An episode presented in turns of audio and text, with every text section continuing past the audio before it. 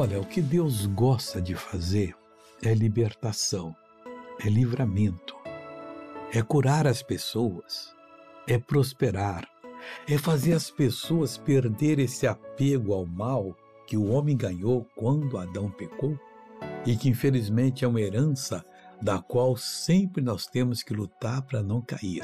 O Salmo 72, versículo 13, diz da seguinte maneira: Compadecer-se-á do pobre e do aflito e salvará a alma dos necessitados.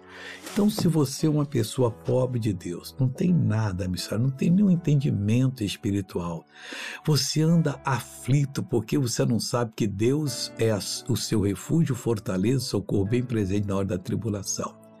E se você é uma pessoa que é necessitada de ajuda até do próximo, Deus está falando que vai livrar a sua alma, vai mudar a sua história.